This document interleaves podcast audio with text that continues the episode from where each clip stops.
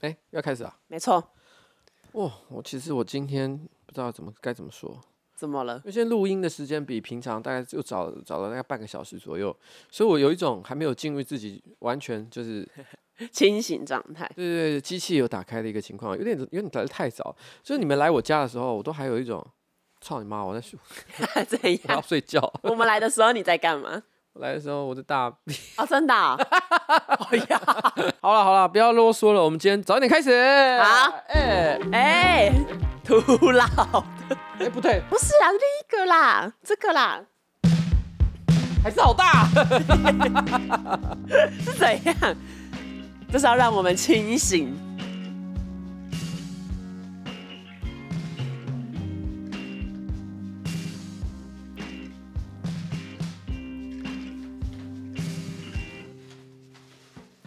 哎，大家好，我是上班不要看的瓜姐，A.K.A. 台北市议员邱威杰，在我旁边是我可爱的小助理凯琳。耶，今天是我们的新资料夹 One Two O，耶，哎，一二零级了。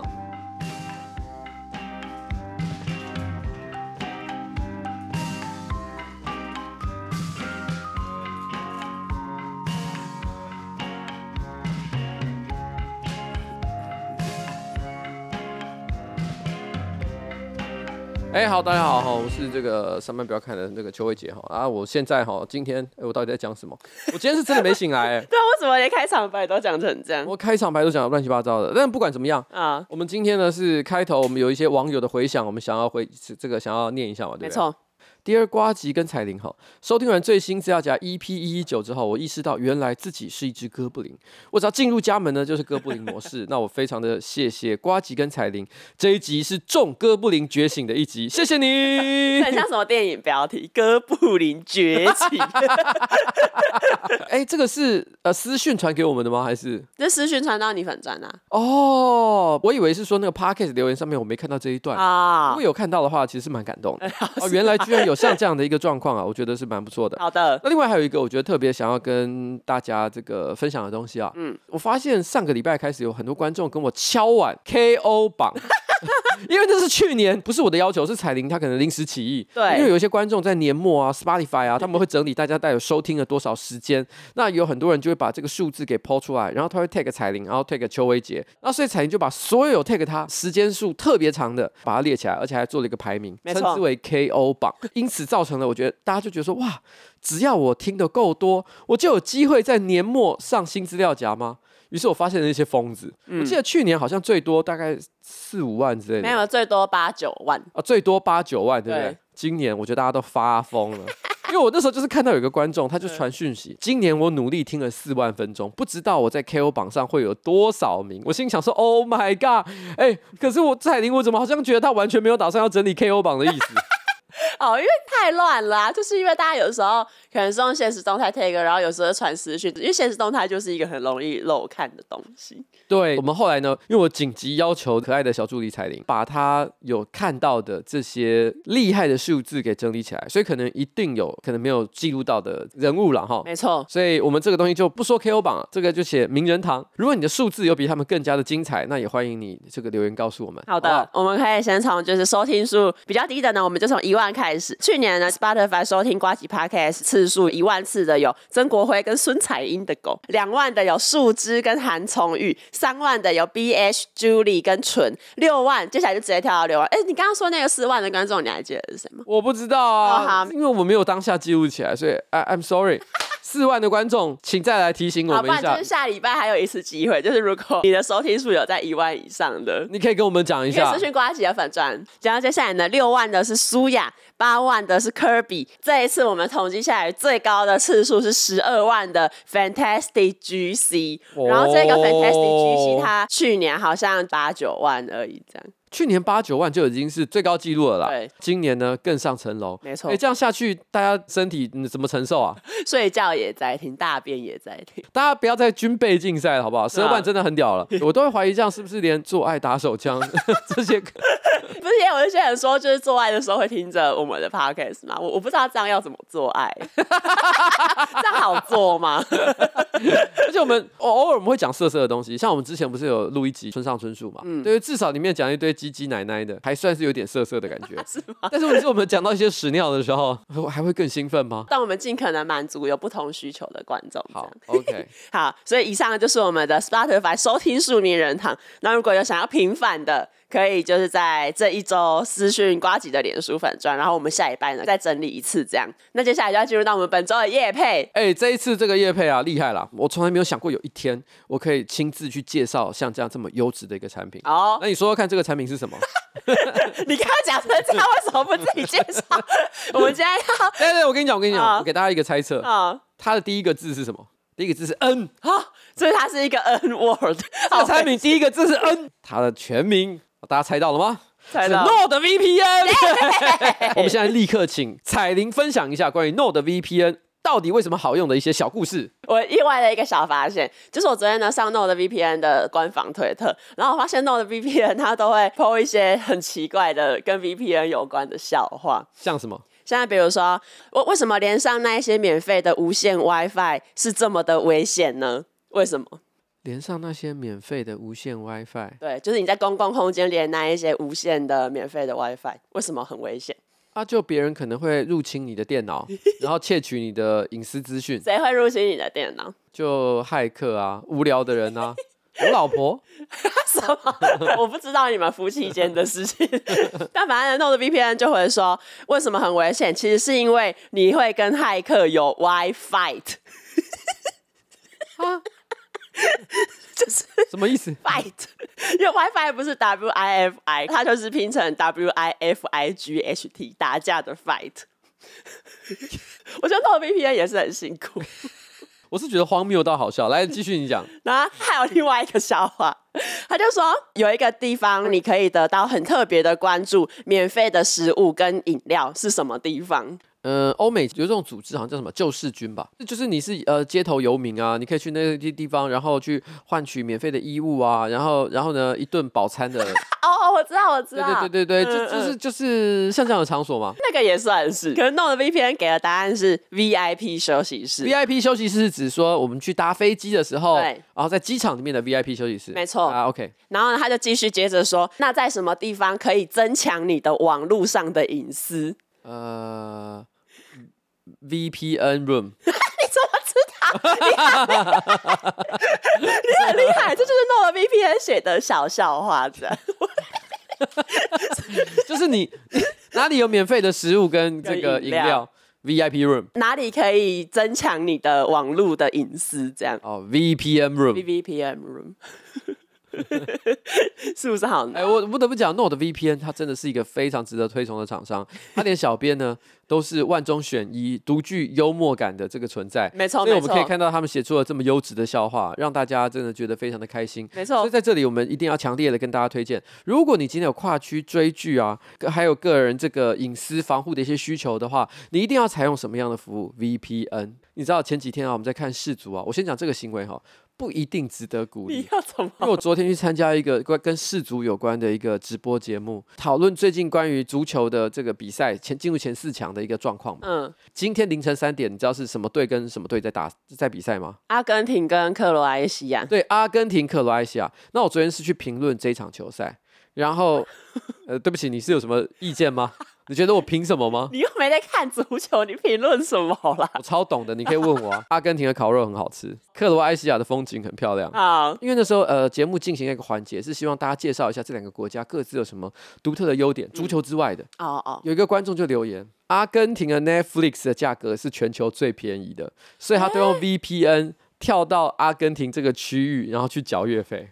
但我先讲一件事情，这件事情可能违反了很多串流平台的这个收费政策，所以其实我们不是很鼓励这样的行为啦。建议不。但是问题是呢，这正好可以说明了 VPN 的服务呢，在我们自我们我们的日常生活当中，其实有可能可以发挥一些非常有趣的一些功效，但是你从来都没有好好的想过。所以今天你只要申请了这个服务，基本上世界到哪里，你通通都可以走透透。而且同一时间，嗯，因为你在 VPN room 里面，所以你有什么 增强的网络隐私？对，安全的防护，这么好的一个情况，难道你不用吗？所以呢，你现在呢就立刻搜寻 NordVPN slash new folder 或输入瓜起的优惠码 N E W F O L D E R，你就可以享受两年方案加赠送四个月，平均一个月不到一百元的价格取得 VPN 服务，在网络上你想要去哪里就去哪里。耶！Yeah, 一个账号还可以提供六台装置使用哦，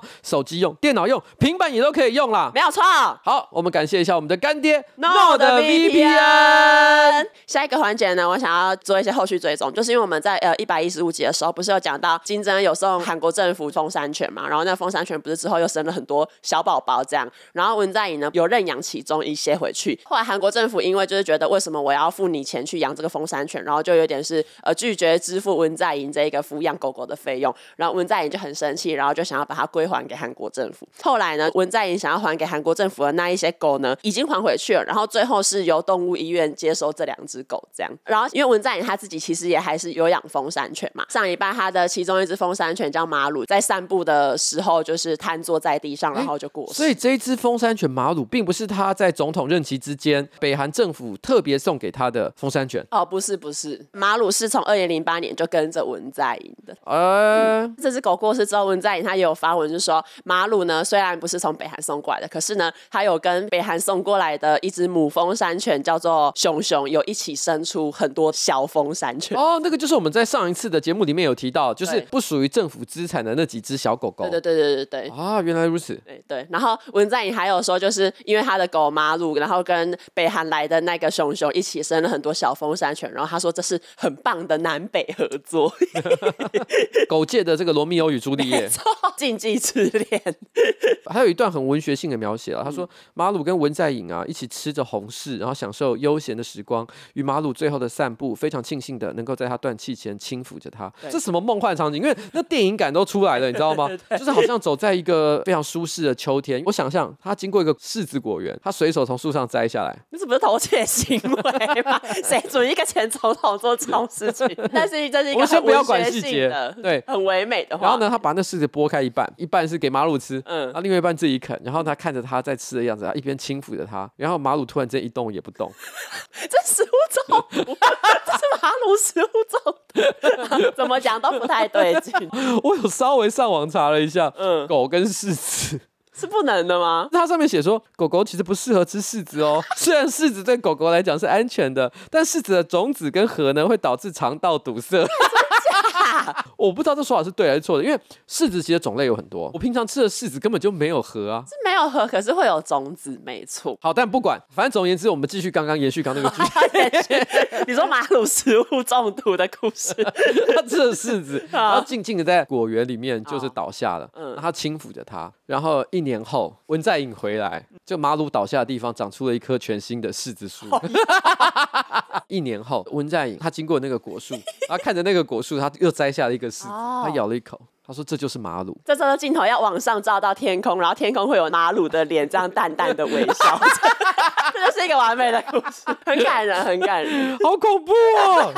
好，反正就是跟大家简单后续追踪一下，这样。我觉得马鲁一定是一只很可爱的狗啦，没错。然后呢，不管是什么样的生物，都要尊重他们的这个存在的权利。我也相信大家都会跟自己的毛毛伙伴度过很美好的人生。没错。好了，就这样哈，不多说了。下一则新闻，我帮下一则新闻呢下了一个副标，叫做“命运列车之你想搭哪一班”。就是其实上个礼拜跟上上礼拜分别有一则 JR 西日本的新闻。第一则是这样：JR 西日本呢有一名列车司机在行驶从京都车站往西大路车站的方向的时候呢，突然发现哎自己没有戴眼镜。可是他发现的时候他已经行驶大概七百多公尺了。JR 西日本呢就表示说，这一起疏失呢其实没有造成列车的误点或是停驶。那公司呢会对此进行戴眼镜的全面指导。避免类似情况再度发生。第二个是这样，JR 西日本呢，北路线的普通列车在这个月的八号从福井县的南越前町的汤尾车站发车的时候，由于呢司机员操作错误，所以呢导致车门全速开启，而且呢司机在列车行驶了大概十秒，就是六公尺左右才发现问题，然后并且把车门关上。更离谱的是，司机其实没有把这一件事情主动通报给公司，是之后乘客检举，然后这件事情才曝光。所以救急的选择呢，第第一个是你要不要搭上没有戴眼镜的司机掌控的列车？好，OK，这是第一个。第二班是司机操作错误，然后把车门全速打开的列车。刘彩玲，你会搭哪一班？我会搭车门全速打开的列车。为什么？因为司机没有戴眼镜，到底要怎么开？来，我跟你讲，我的选择标准是这样。嗯、我先问你一个问题：你近视多深？三百五。那你脱下眼镜的时候，你会感觉到明显的就是视线有很大的不一样吗？就是会糊糊的。你出门会忘记戴眼镜吗？我有时候出门不戴眼镜，那是因为你选择的嘛。但你能分得出来自己有戴眼镜跟没戴眼镜的状况吗？分得出来。像我近视是比较深的，我散光加近视合起来差不多已经超过一千了。我不可能会没戴眼镜的时候还傻傻的就直接走出去，因为我根本看不见。啊、你想想看，会有一个人工作的时候都已经列车开出去了，然后几百公尺才说，哎、欸，我忘记戴眼镜。你觉得这什么情况？他根本没什么近视。是吗？哎、欸，如果你今天近视真的很深，你有可能会这样傻傻的开了一半才说，呃，看鸟没戴眼镜，不可能吧？这个数字是三还是八？看不清楚。所以就算他的近视其实不深。嗯。第二个，如果他没戴眼镜，他硬着头皮开完，你觉得有人会发现这件事吗？不会，因为现在很多都有自动驾驶，是这样。对。他为什么这个时候他这样裸眼行驶了什么几百公尺，然后通报，然后大家才知道这件事情？因为他妈就是他自己很老实的讲说，哎、欸，不好意思，我今天忘记戴眼镜。他是一个诚实的司机，哎，其实这件事情他不讲，根本不会有人发现。他是一个好司机，哎，你看那个车门没打开的，他根本没打算跟大家讲这件事，而且他还是因为操作错误才会导致车门打开。我觉得这个司机铁定是最糟的。我觉得这两个状况都不见得会产生立即的危险，没错。可是问题是这两个司机人品高下是非常明显。那我要跳车，我要跳到没有戴眼镜的司机那一班。对啊，你怎么会想要说，哎、欸，车门没关这件事情哦？一般来说，如果你是坐在对号座位的车上，其实说真的是还好啦。但是问题是，我不知道日本的情况怎样。你知道台湾啊，火车啊，一堆人老是会挤门口，捷运也是，就不知道什么里面有空间，但大家还是在挤在门口。以后再挤门口看看，你们到时候就飞出去。我跟你讲，七天后才回家，要小心。我作为台北市议员哈，再跟大家推广一个小尝试啊，你们听过什么东西叫指差确认吗？其实只差确认最早就是日本铁路的一种做法，后来台北的公车也引入了类似的规则。大家去搭公车的时候，有没有发现最近这几年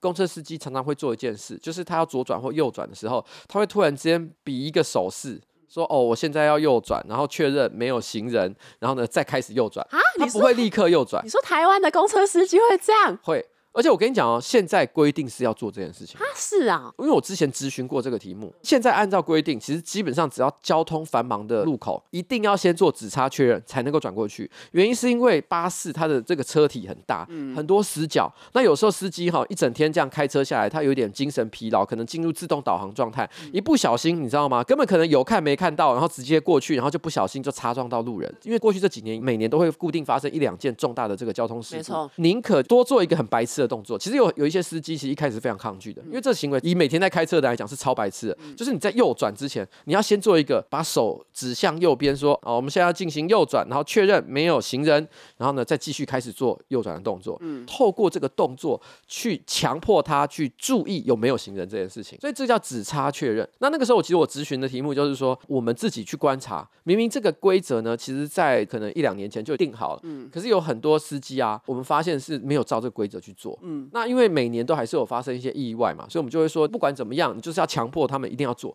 如果不做的话，这个要有罚则啊，不然的话形同虚设。好了，我只是跟大家讲，这个大家以后可以观察一下。外县市我不清楚啊，但台北只要是交通繁忙重要路口哈，公车司机一定要做直差确认。好，下一则新闻，我们现在的新闻发生在南非，在十一月初的时候，南非的东南部有一个叫威廉王镇的地方，有一个五十八岁的男生，他叫做恩金巴纳，他被一群蜜蜂蛰死了。为什么会这样呢？其实就是因为一周前有一群蜜蜂。聚集在他家里，在某一些非洲地区文化里面，你过世的祖先会化成是蜜蜂或者是水巨蜥，跑到你家，就是回到亲人身边这样子。目的是为了要提醒亲人说，哦，你有一些传统仪式还没做完哦，这样。呃，梁山伯与祝英台里面的故事就是化成蝴蝶嘛，哦、对不对？对对对对，然后其实我记得台湾也常常会说，就是如果你在家里可能办丧事的时候，如果有一些什么虫，它很可能也是祖先的灵魂。没错，我来看看你，好像日本也有类似的说法。真的、哦？对，所以这个时候大家最怕的是什么？蟑螂。你 你你我阿公在办丧事的时候，突然之间角落钻进来一只蟑螂，干你啊！这时候这是什么？这是什么？你可以告诉我这是什么？你是阿公还是蟑螂？对，说实话。因为因为如果今天是进来蝴蝶啊，或者是一只什么小金龟子，哦，你就觉得没关系，很可爱，你还会把它放在手上说，哦，阿公，阿公我叫修理耶。问题是，如果进来是蟑螂子，阿公为什么你过世了还要找我的麻烦？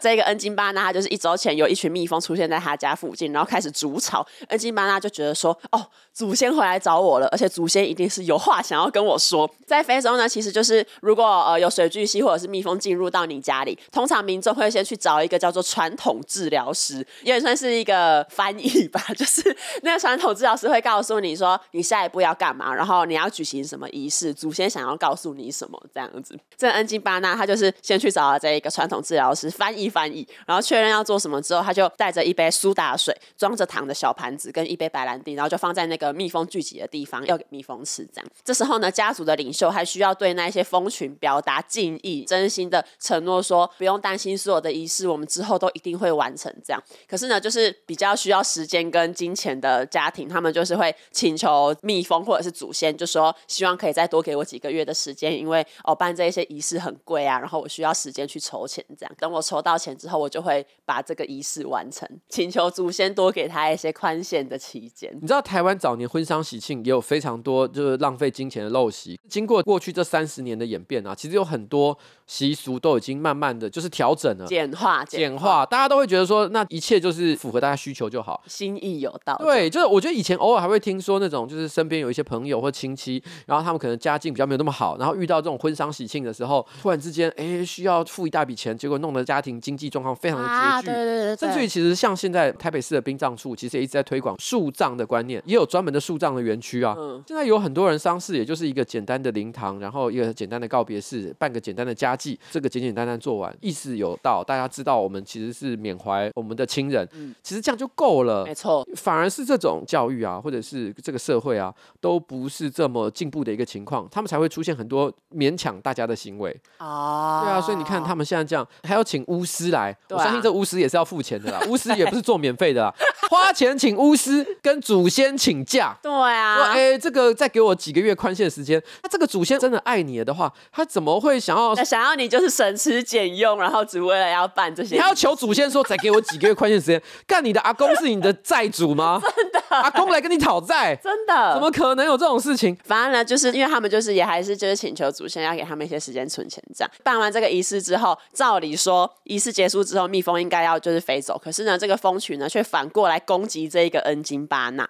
然后后来因为恩金巴纳其实是很不幸的，就是因为被蜜蜂蛰的关系就过世这样。然后后来呢，就是由那当地的传统仪式专家，他就说可能是这个家族呢太急着要把这个蜂群驱离了，没有努力的要去理解说祖先想要讲什么，或者是传统治疗师在翻译的过程中出现错误，才会导致这一个悲剧。然后他还说，祖先呢有时候呢会因为有人急于做出承诺，可是呢没有遵守，感到很生气，所以会做出一些这种报复的行为，这样。像台湾或者是西方社会，应该也有很多昆虫专家。比如说，你知道有个 YouTuber 叫做昆虫扰西哦，我知道，专门拍昆虫节目的。嗯，他如果去非洲的话，他就是。灵力超强的巫师，他是传统治疗专家，同样是在玩那些昆虫，跟那些昆虫相处，可他会一直就是解码说，哦，这个祖先想要跟你传达的讯息就是你要给他四个处女 好恐怖的 烧烧四个处女给他。因为这个悲剧发生了之后，当地的政府有启动调查，有呼吁民众说，如果你要驱赶蜜蜂的话，请你一定要请专业的捕蜂业者或者是养蜂人才是最好的做法哦。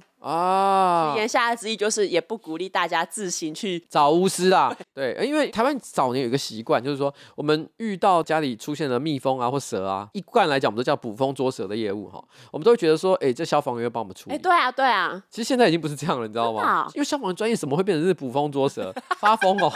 其实现在都是由专业的捕风捉蛇业者去做啦，哎、哦欸，然后政府也是会给他们这个补助啦，然后请他们去做，所以政府还是愿意帮你们做这件事情，哦、只是我们不会再麻烦消防员去做这件事情。哦、想必你也知道不合理啊！消防员想说，我跟你们一样都是第一次，对，为什么是我要来帮忙抓？就是这样。哦、这这个很需要被普及耶，因为我觉得一大堆人一定也都觉得就是要找消防员，现在就觉得消防员跟火有关的业务可以处理，也就可以抓昆虫。但是因为我觉得以前没有，但最近这几年好像也开始流行，跟国外一样，就会拍那种猛男消防员日历。要今年也有啊，我有看到啊。所以会不会其实有人就是觉得说，哦，就是可以找个这个打火兄弟，嗯，来家里 救别的火，救别的，救救你的欲火。大家对消防员开始产生了一些幻想。好的，反正现在大家如果要捕风捉蛇，就是。寻找专业人士。对对对对对对。那、啊、你如果要救别的活，我又不知道，你自行解决，自行解决。然后下一则新闻，下一则新闻发生在台湾。就上个礼拜呢，宜兰县长林之妙呢，因为他之前不是有办一个兰阳妈祖文化节嘛，这一个文化节明年的预算呢，被县议会从新台币一千万删除到只剩四百五十万。林之妙事后受访就有说，宜兰县呢推动地方的文化、啊，然后文化是地方的根，然后也根深蒂固，这些人都要感谢妈祖的保佑。那相信呢，预算被砍的事情呢，妈祖应该自己会想办法，因为妈祖呢，应该也知道县府呢花钱都花在刀口上，能省则省。妈祖自己知道要怎么做的话，那自己自己会去运运作。哎、欸，我跟你讲，我都尽量不在新资料夹谈什么政治的话题，因为我知道有些观众没有人很爱听。可是这个新闻完全是你挑的、欸，对、啊，我其实有点不太确定你挑这一则的理由是什么。因为我跟你讲哦，我是可以讲很多的哦，但问题是我在猜，我我揣测一下啊，你为什么会挑这个新闻？是因为你说妈祖自己会想办法这部分，你觉得很好笑，对，对不对？对 其实我觉得这个新闻是这样：如果今天妈祖保佑真的有用，他怎么不会保佑他的预算过关？哦，oh, 那如果妈祖他真的有神力，但是他又没有保佑这个预算过关，代表什么？他也不需要这个钱，所以这表示什么？这个钱本来就是可以砍的。我认为是这样了哈，oh. 不然是怎么样？难道说这个预算五百五十万被砍了之后，宜兰那边的渔船现在都回不了家了吗？妈祖心在淌血，对，突然间大家觉得是怎么开，怎么都回不了渔港？阿祖想说一年一度的 party 就这样子被砍掉，不是？我跟你讲，我我要讲一下，事实上在选举前。花莲那边才发生一个事情，就是说花莲它整年度的补助公庙办活动的预算高达六千万左右，哇！然后是全台湾之冠，而且很多呃台湾大部分的县市都低于千万，可能数百万、数十万而已。所以那时候就引起很大的风波，大家觉得说，干为什么我们要花六千万去补助公庙办一堆宗教活动？那些宗教活动本来都是民间的这个信众会去添香油钱，然后自己会搞起来的。你突然之间弄那么多钱，其实就是为了要拉拢公庙他们去支持你嘛。嗯。然后花这么多钱其实不合理，因为过去其实这些宗教活动一向都是自筹经费，没有说政府一定要补助的啊。所以后来那个时候不是说这个已经跟蓝绿什么之类的没有任何的关系，因为当时的情况是国民党、民进党基本上就是议会里面大家都是觉得这个预。预算花太多，一起联合去砍这个钱。然后当时花莲政府那边呢、啊，找了一些公庙的代表，想要去跟议会那边去澄清。可是因为那时候议会那个时候议长，议长是国民党的哦，直接气到就觉得说。哇妈的！你叫别人来来擒了我吗？啊，这个钱就是不应该给。然后后来就砍了两千多万。哦，但其实砍两千多万还是有四千万剩下来，啊、所以还是蛮多的。嗯，可是因为他大手一挥砍了两千，某种程度上来讲也是一个很强烈的宣示，就是说你真的不要这样乱搞。嗯，因为事实上，我觉得其实为什么宜兰这一个事情有有有会砍这五百五十万，也是因为他们觉得说，不是说我们反对或支持的问题，而是在于说过去的惯例，这是一个民间的行为，所以民间自己去筹。这个经费去做这件事情，其实就好了。嗯、那如果说今天好妈祖的文化节，你要补助他，那天主教的你要不要补助？基督教你要不要补助？嗯、你为什么特别补助这个东西？宗教不是应该是平等也是自由的吗？嗯、那为什么今天用政府的力量，然后呢去做这件事？帮助某个宗教，对，帮助某个宗教，这太奇怪了。嗯，所以我们不是说反对他了。嗯，但台湾哈。我也讲一句实在话，不管宗教还是各个产业，说真的，政府哈帮上忙，然后呢，然后搞得很好的事情，其实真的也不多。有的时候政府不管的，反而都发展的比较好啊。嗯，所以我是觉得哈，大家也不要觉得好像政府去拨钱去做什么事情就一定是好事。嗯，也可以借鉴上一集我们讲到那个欧盟办的元宇宙派对。对啦，就是真的，如果真的觉得怕钱不够的话，不然就看要不要帮妈祖多出一些周边商品。上募资平台 哦，搞不好可以，就是一个有募资有心安这样。对啊，呃，开一个 OnlyFans，妈祖的林默娘的 OnlyFans，下一则新闻其实也是跟宜兰有关系。就上个礼拜呢，宜兰有一间素食餐厅，他们就是接了十位的客人，就是团体预约这样。这十位客人一共点了九个火锅，但是呢，吃到一半呢，就是店员巡桌的时候发现，哎，怎么好像某个锅子里面居然出现了肉片？然后他就开口问客人说，哎。那个是肉片吗？可可能就是都没有回这样。可是后来呢，因为可能就有肉味冲出来，然后店家后来就确认说，对，就是那里面真的是肉片。之后店家就是立刻把窗户什么打开啊，熏香机什么。我我我确认一下，我有点搞不太懂。它是素食的餐厅，那肉片是哪来的？消费者自己带进来？对，就是这个十位客人他们自己把肉片带进熟食餐厅。不是这个问题就很奇怪了。我先不要讨论这个这个行为对或错，带外食这件事情。是不可以的，不是一个尝试吗？而且就是，如果你想要吃有肉的火锅，你何不就去吃？荤食火锅，对，我就是，我就先撇开这个问题，这已经很荒唐了。还是他们汤头真的就是太呃蔬食火锅汤头太鲜甜了，他觉得说我我就是要这个蔬食火锅的汤头，但是我要用来加肉片。这群消费者真的超怪的。反正后来的店员赶快把窗户打开，让肉味散去之后，他就有跟这一组客人说，因为你们已经就是拿着一些锅子去涮那个肉片，所以这个锅子无法再给别的客人使用，因为可能有一些人就是会会介意嘛。这时候其中就是有一个男客人就说。哦，那没关系，我们就把这一些餐具都买下来，这样。然后他就是买了六组餐具，其实超过五千元。这个男客人他就拿了五千三百元，然后就跟店员说：“哎，那我我付五千三啊，不用找钱这样。”可是呢，这时候发生了一个插曲，就是同团呢又有一个女客人，她突然就问说：“哎。”你你这你说这个超过五千，那请问是全新的价格还是二手的价格？然后他讲完，这这 这这这个行为就有点像是那种有点，他其实明明是他给人家找麻烦，对，可他突然之间在那边急掰，对，他就觉得、欸、哦，我不想要付这么多，五千很贵呢，五千很贵，哦，这个一个盘子这样子，这个一个锅子这样子就八九百块钱，对，合理吗？对啊，拿回去又没多久，搞不好就坏啦。对啊，你这个东西你是是不是算原价？你这已经多少人用过了？对，这二手货吧。是不是要算两千五，类似这样？对，是客人以为自己在逛跳蚤市场，然后反正因为这女客人这样讲，然后男客人听了，他就赶快跳出来说：“哦，没关系啊，没关系啊，就这样，就这样。”然后就赶快赶快离开这间餐厅。他 可能很怕接下来会有一些不可预，他不想要有抓嘛，他不想要有抓。其实我觉得这表示这个男客人其实知道自己是错的，对。但是那个女客人可能心里就是有些不甘心，对。他有一点觉得说，到底有什么啰里吧嗦，不过就放个肉片而已。对啊，然后他他可能还觉得，甚至这个锅子你洗一洗，再给下一个人用，哪有差？类似这样。我跟你讲，如果今天真的只是说一般的客人，只是为了健康，或者是只是想吃菜比较多，或者吃素。它它的素是来自于饮食习惯的选择的话，嗯，我相信洗一洗啊，我觉得没有太大的差别。可是我觉得麻烦的地方在于说，因为有很多吃素的人，他可能有宗教信仰上的一些理由，所以对于他们来说，只要沾到一点点肉的东西，他们可能就会觉得这个东西不够干净。没错。所以我觉得这也是为什么这个店家在这件事情上特别谨慎，特别谨慎。虽然他虽然你觉得他们那个行为，譬如说什么立刻开抽风机啊，贴贴精油啊，熏香熏香啊，但是这个行为其实有点荒唐，就几块肉片，他们弄得一副好像这个地方要爆炸了一样，对，超好笑，好像说他们的厨房。后面其实养了一只老虎，等一下会冲出来说：“ 哦，居然这里有肉！”完 了完了，他其实后面真的有养老虎，他动没掉，老虎已经挣脱锁链，就是。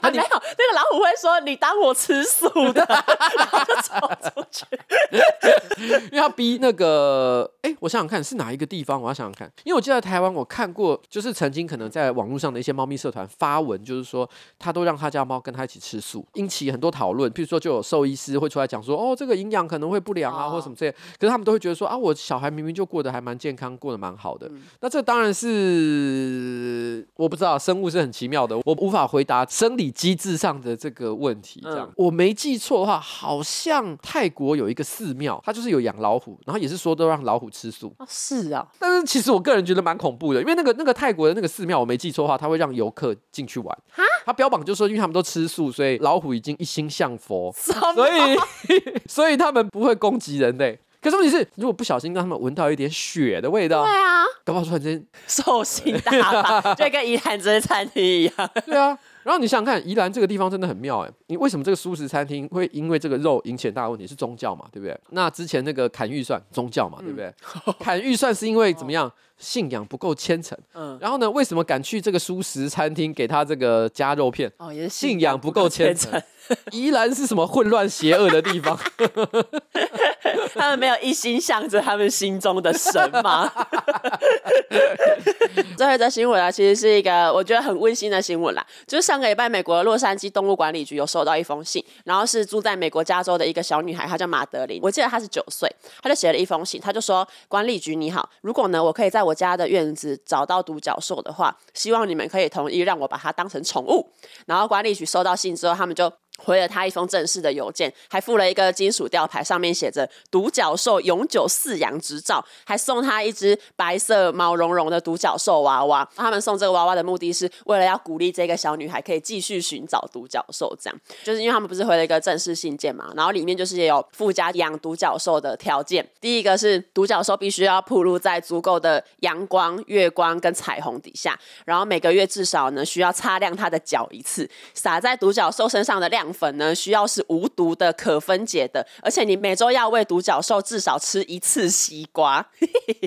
因为美国其实一直都偶尔会有这种暖心小故事，什么圣诞老人的信啊，或者是什么之类的。但是我是觉得这个管理局呢，是不是有吃一些什么东西？怎样？这很可爱啊，是蛮可爱的。不过我觉得是这样，他其实很明显是想要呃一边做一个温暖正面的举动，嗯，但同一时间可能也想要传达一些这个很重要的理念。譬如说举例来讲，撒在他身上的亮粉必须是无毒可分解的，显然是想要告诉他说要注意环保。但有一个我不太懂，每周喂一次西瓜是什么？我知道。这跟这跟独角兽传说有任何关系吗？就我不知道是不是可能在一些当地卡通或什么的有提到独角兽爱吃西瓜。我其实对独角兽，哎，你知道独角兽？你知道它有一个最重要的传闻是什么？你说它会偷生是不是？没有，就是只有处女可以接近独角兽。这是所有跟独角兽有关的这这个传传说当中最重要的一条，哎，真假？独角兽是抓不到的，只有处女可以靠近它。只要你是有过性交体验女女生，她一你一靠近她，她就会妈的就立刻飞走。独角兽，独角兽想说我不吃荤，对，她只要纯洁的小女孩。哦，这个神话故事虽然有一些可能大家觉得呃不符合现在价值啊，什么刻板印象各种啊，这是传说故事就这样讲的嘛，嗯，很有趣哎。哦，你不知道吗？因为我我。独角兽一直都只知道独角兽查理，然后他会偷人家的肾脏，那个都是后来乱讲的。我在讲，哎、欸，其实老实讲也没有什么后来乱讲的问题，因为独角兽就是一个乱讲的东西。欸、你怎么知道？哦，你搞不好存在。你对得起这个小女孩吗？他就觉得有啊。哦，他们想让他相信这个是真的有。OK，跟圣诞老公公一样。对，所以他相信了独角兽，而且我相信这个小女孩应该。怎样？该也符合独角捕捉，哦、他应该看得到独角兽。对，他应该看得到独角兽。哦，这应该是符合这个价值的。好，其实关于独角兽，我找到另外一个我觉得很有趣的新闻，就是，哎，你你有看毒枭吗？我老婆有看，但我没有。毒枭它其实是改编自一个呃很有名的毒枭的故事，真实存在的。对，真实存在的故事。这个人他叫做 Pablo Escobar，然后他人人称是骨科碱之王。这样，我要讲的是他跟他的女儿 Manuela 的故事啊。那我我要先讲一下这个 Pablo Escobar 的背景，他是。哥伦比亚大毒枭跟有名的恐怖分子，在一九八零年代的中期呢，走私到美国的骨科碱有百分之八十都是来自于这个 Pablo 的贩毒集团。嗯，那除此之外，他也多次上过那个富比士的世界首富榜。他有钱到什么程度呢？他就是有一次呢，他们全家在逃亡的时候，他就带着他女儿一起嘛。然后他女儿生病，Pablo 他为了不要让女儿失温，他竟然呢把他手边价值两百万美元的纸钞都烧掉，拿来生火，为了让他女儿不要失温。这样，这个故事听起来很。有一种虎烂感，真的吗？不是，就是跟什么看鱼逆流或什么之类，什么拿钱烧来温暖，这什么？有一些人有名了之后，嗯，就会有一些故事，就有一些故事。这故事充满这个荒唐，真的假的？不确定，不确定。另外呢，还有人说这个 Pablo，因为他就是可能他现金很多，然后他就是都要用橡皮筋来绑那一些现金嘛，嗯、绑成一捆一捆这样。然后有人说 Pablo 每个月要花两千五百块的美金去买那一些用来绑钱的橡皮。那两千五百美元呢？大概差不多相当于可能七万块台币左右。但是问题是，你知道橡皮筋，你可能一百块钱就可以买一大包吗？对啊，对啊，对啊。也就是你可以买七百包像这样的橡皮筋，买来捆你的钱。还是他的那个钞票都是一一块一块 一块钱一块钱？你说明明只有一张，硬要在那边用橡皮筋绑，就是不是啊？不是一只有一张，而是说因为每一张都是一块钱面额啊、哦哦，所以有很多要绑。对啊啊！你你明明有比较大面额的你不用，然后在那边 真的有这么多钱吗？我其实不知道，搞不好真的有这么多钱，对啊，搞不好搞不好是贫穷局限了我的想象力。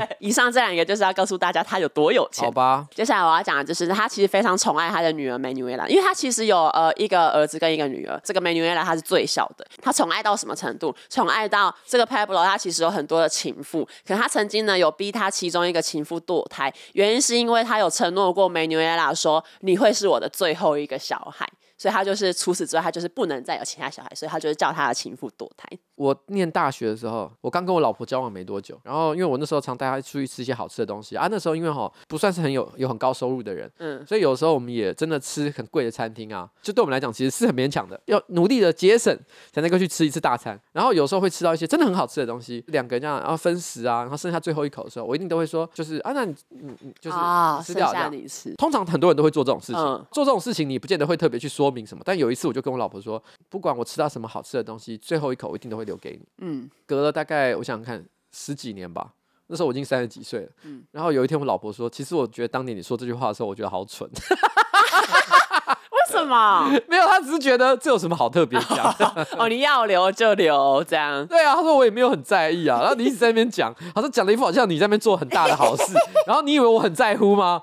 我可能我也吃不下啊。然后你硬要在那边一直讲，他就觉得说。哦，好丢脸！我不晓得你可不可以不要再说这件事啊？哦，就是你居然自以为这是一个很深情的展现。对对对，我我只是要讲一件事情啊，我觉得这是很多男性的通病。嗯，然后他爸爸也是一样，嗯，就说我你是我这辈子最后一个小孩。哦，他要问他小孩真的很想要这件事吗？哦，搞不好他小孩想要一个弟弟妹妹。对啊，他他有说他需要这件事情，可是没有，他就是很霸道，我觉得说我跟你讲。你就是我最爱的小孩。对啊，莫名就请先征询人家的意见。对，他宠爱女儿的第二个故事就是跟独角兽有关系，因为这 Pablo 他很有钱嘛，所以 Manuela 他就是从小要什么 Pablo 就都可以买给他。是、欸、呢，有一次 Manuela 他就跟 Pablo 说：“我想要一只独角兽。”然后因为就是美独角兽是不存在的东西，那要怎么办？Pablo 他就去买了一匹小白马，把那个据说是羚羊的角啦，直接插到那个马的额头，然后再去买那个彩。彩色的翅膀，然后把它硬装到就是这个小白马的身上。但我觉得这个，我先讲一个吐槽点：飞马跟独角兽是两种生物。可是我觉得发现蛮多人会这样觉得的，就是觉得独角兽好像也也长翅膀，没有。还有人说是彩色翅膀。然后反正后来呢，这一匹马就是没多久就因为伤口感染过世。我觉得很荒谬哦！我觉得这只马死前一定想说：“Oh fuck，怎么会被这种人买？”这就是我说的，这个爸爸自以为是，然后一天到晚都想说：“哦，我就是要对他做最好的事情。”可是人从来没有问过人家是不是真的想要。没错，如果今天这个小女孩有一天长大了，她知道就说她爸爸当年为了她弄死一只小马，哇，这个心灵创伤，伤，对啊。呃，我们都会讲说有有一种人叫恐怖情人，嗯，他是恐怖爸爸，恐怖爸爸。可是这爸爸一定觉得自己很宠爱他的女儿。对，而且他讲独角兽，嗯、我觉得已经算是伤害最小的一件事了。嗯、如果今天这个小女孩她说：“哦，我好想要一只美人鱼哦。” 就是人命关天的一个要求。爸爸马上说：“好，说到做到。你 ”你等我几天，出门赶快去想办法用一只美人鱼。这简直变成是德州电锯杀人狂等级的电影哎！对啊，就其实后来这个 Pablo 他在这一个他他女儿九岁的时候，就是被哥伦比亚的一些因为算是特工队之类的嘛，就是枪杀死亡。但其实那时候有发生一个很很传奇的事情，就是那时候 Pablo 他可能也事先也有接收到情报说哦，这个呃哥伦比亚的特勤要来追杀他，然后他就是跟他的保镖在屋顶上面跑来跑去，就是要跑到藏身处。可是他们在屋顶上的时候就不不小心被射杀死。其实后来就是有很多个说法，就也有人说最后一枪是 Pablo 自己射的，因为 Pablo 曾经有说过，如果要死的话，我会选择自己了结，然后我会选择在自己的耳朵射进一枪。后来其实尸检的时候有发现 Pablo 的耳朵边就真的有一些擦伤，所以就是 Pablo 的追随者吧，就会说我我的老大不是被你们。这一些政府杀死的，他是自己就是选择结束生命这样。其实那时候有有有一张很恐怖的照片，就是 Pablo 他就是全身是那个枪伤，然后哥伦比亚的那一个不知道是特工队还是警队，他有跟那一个尸体合照，然后有放在网络上。你现在有心你去查，你会看到这么血腥的一张照片，有一点像是那种渔港捕到一只大鲸鱼的时候，对对，有有有一点像是这样的概念。然后就是会用一个很大的这个起重机把它吊起来，说、欸、哦，你看这一只鱼有多大？我们的战果类似这样。Pablo 死掉之后，过没几年，他的老婆跟他的儿子好像都有一从因为从事一些非法的试验，然后也有被逮捕。可是就是唯独他这个女儿梅纽埃拉没有犯罪记录。长大的过程中，听说也有受到一些心理疾病的困扰，这样。然后像其实他的妈妈跟他的哥哥都还会上媒体讲一些可能自己爸爸、自己老公的事。可是梅纽埃拉就是完全没有再出现在荧光幕前面。好。那今天的新闻就分享到这边，然后节目的最后呢，我要讲一则我是混蛋嘛，然后这个呃我我是混蛋嘛跟吃素有关系。那如果有想要投稿我是混蛋嘛，可以私信瓜吉的脸书粉砖。国中的时候，班上有一位同学家里开神明坛，以下呢我简称那个同学为阿关。阿关是乩童的传人，也因为是家中信仰的关系呢，他的爸妈要求阿关要吃素。以前国中福利社在第三节下课之前会贩售热食，比较常见的有肉包啊、热狗、水煎包，一些荤食为主的东西。当时呢就有规定说，午餐时间禁止福利社卖热食或者是有饱足感的食物。但是因为第四节下课就是午餐时间，通常不吃营养午餐的人就会在第三节下课就先。先买好那一些热食回教室，等到午餐时间再拿出来吃。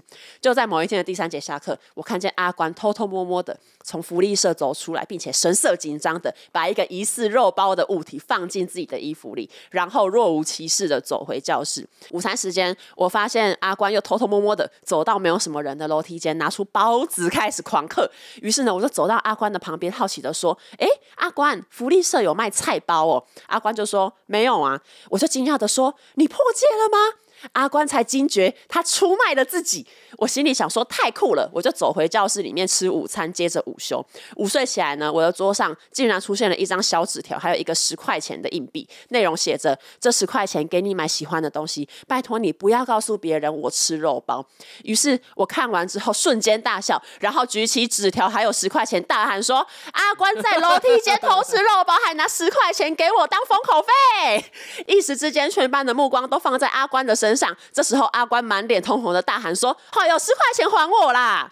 我补充，当时的十块钱在福利社可以买的东西是一颗肉包或者是草莓夹心面包，就那时候的物价是这样。OK，请问瓜吉彩铃这样出卖阿关的我是混蛋吗？就算真的是混蛋，我也是帮助阿关在国中时期饮食出柜的混蛋啊！而且阿关到最后根本就不装了，直接鸡腿啃起来，就是阿关素食素食出。出轨故事，这故事有点微妙。就是说，如果他今天是同志，或者是他有特殊的一些性倾向，对，人家没有想讲之前，不应该就是主动去揭露啊。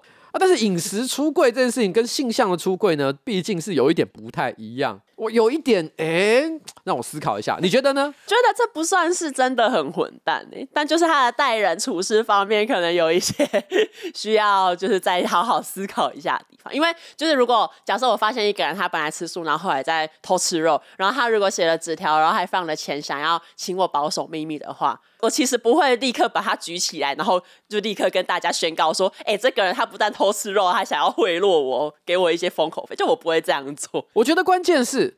他跟阿关的关系到底是什么？啊，oh. 我觉得举例来讲，如果他的关系就跟我跟比如说郑君红的关系是差不多的，嗯，哎、欸。我一天到晚都马在讲郑君红哦，什么呃 屁眼啊，哦一些假新闻，假新闻，假新闻，讲些无微不微的，对不对？所以，我因为我跟他关系就是不错，然后呢，讲他一些负面的事情，其实大家也都觉得，反正就是朋友之间打打闹闹，嗯、所以我觉得其实挺好的。嗯，我觉得他觉得好笑的地方，如果他不是为了要取笑他，而是觉得就是也也是取笑他了，但是是那种好友之间的取笑，嗯，就说哎、欸、阿关，嗯，你就是想吃肉嘛，你何不光明正大的吃肉呢？对他笑死。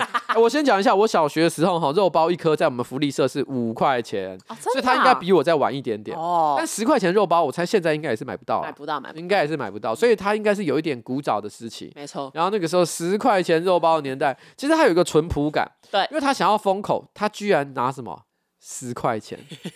我问你，你十块钱在你国中时代，你可以因此被买被买断吗？不行呢，欸。哦，国中时候有有一次被贿赂，就是大概班上同学要请我吃四十块的炸鸡这样。十块钱的炸鸡是什么？肯德基，就是一些路路边的那种炸物小摊贩，然后要要买齐四十块，我才会就才有那个协商的空间，在这以下都不行。我的妈呀，没有，我只是觉得，所以。这个不过就是你知道，国中时代大家打打闹闹的小奸小恶，所以我觉得其实还好啦。十块钱他想要请你封口，事事实上这表示什么？他对方也有混蛋的一些事实。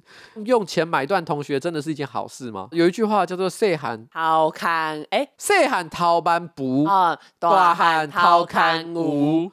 所以你今天小时候会想要用十块钱去买通同学，哦、你长大之后一定会选立委的啦。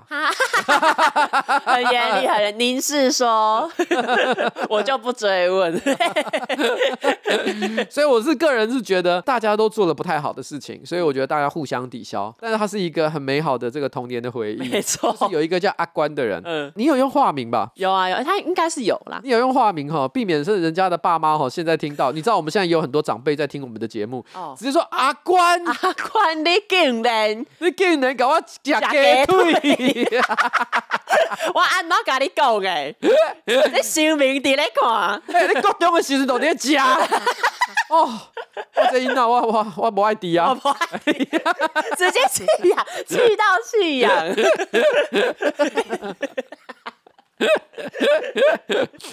如果发生这个状况的话，你才是真正的混蛋。好的，好，你没有做这样的事情的话，我觉得这个故事还 OK 啦。啊啊，不用给自己太大的苛责。对，童年回忆，童年回忆。好了，今天的节目差不多准备到此告一个段落，谢谢大家。耶。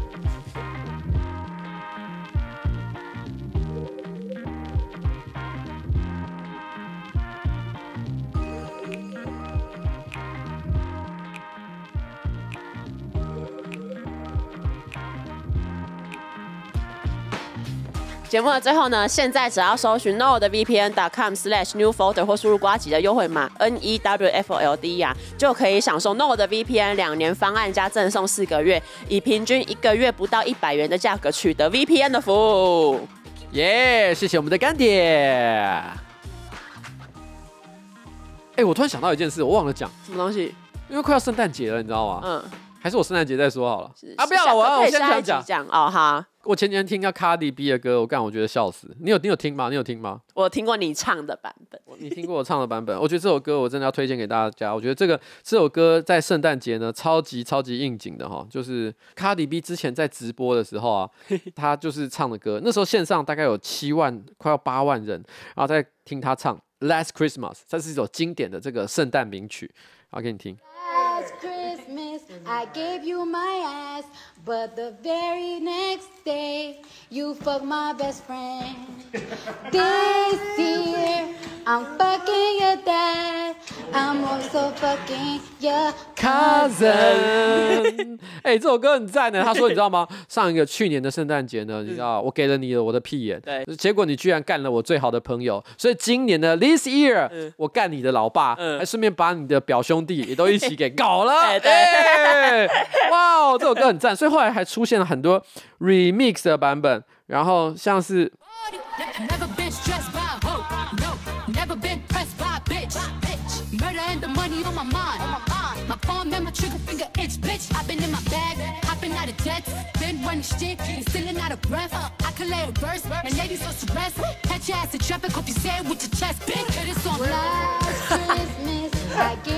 My ass Very next day, you fuck my best friend.